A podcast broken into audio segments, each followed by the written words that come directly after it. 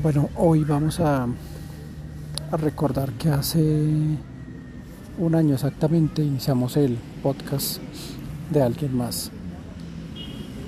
Un podcast que sirvió de experimento para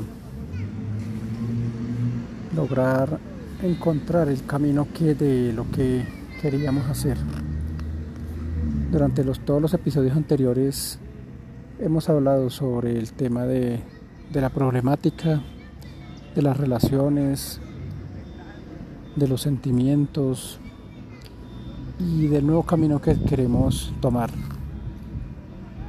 Durante este año pues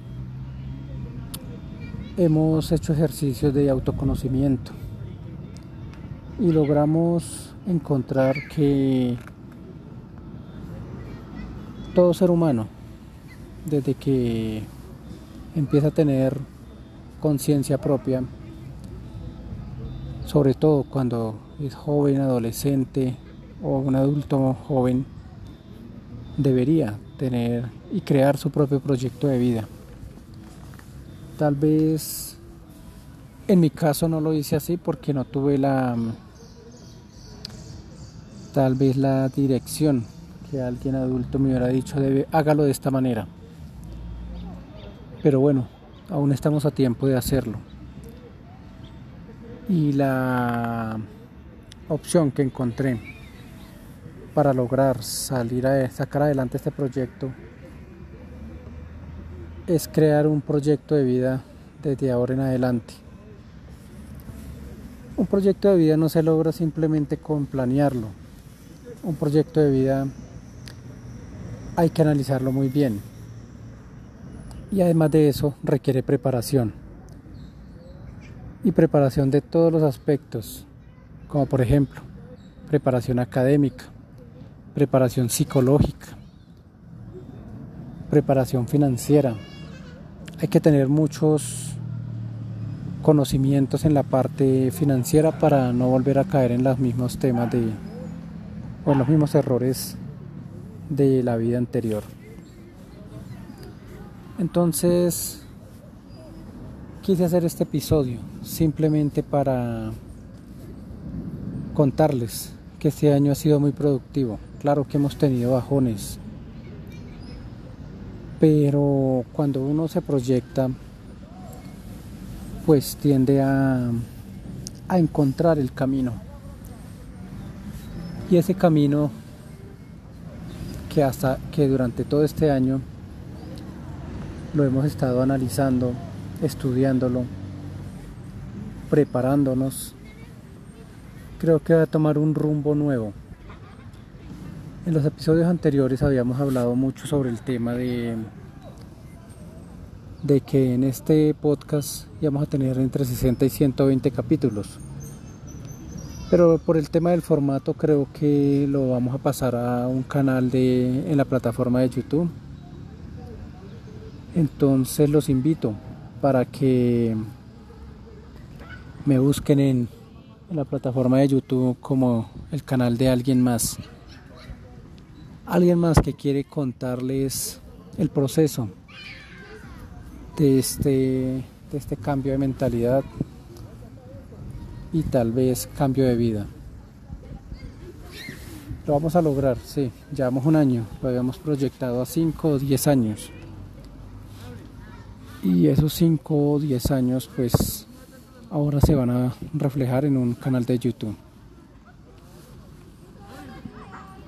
Al comienzo va a tener un formato podcast también, pero pienso que es una plataforma más popular para lograr llegar a más oyentes y tener un mejor acompañamiento. A todos los que me siguieron en este, en este formato de de podcast, pues agradecerles durante este año. Es grato ver las métricas y saber que alguien está interesado en esto. Los espero en YouTube para continuar con el podcast de alguien más. También se quiso pasar a esta plataforma para darle un nuevo, como una nueva dirección al formato. ¿En qué sentido? en que luego de un año completo de estar estudiando el comportamiento de una persona como yo, de por qué se siente un poco inconforme, o tal vez un poco no, tal vez bastante inconforme, que quiere lograr unas metas, que quiere realizar unas, vivir unas experiencias que siempre ha querido, pero no lo ha logrado, tal vez por su mentalidad. Entonces llegué a la conclusión de que lo que yo tengo que planear en este momento es crear un proyecto de vida, un proyecto de vida a 10 años mínimo.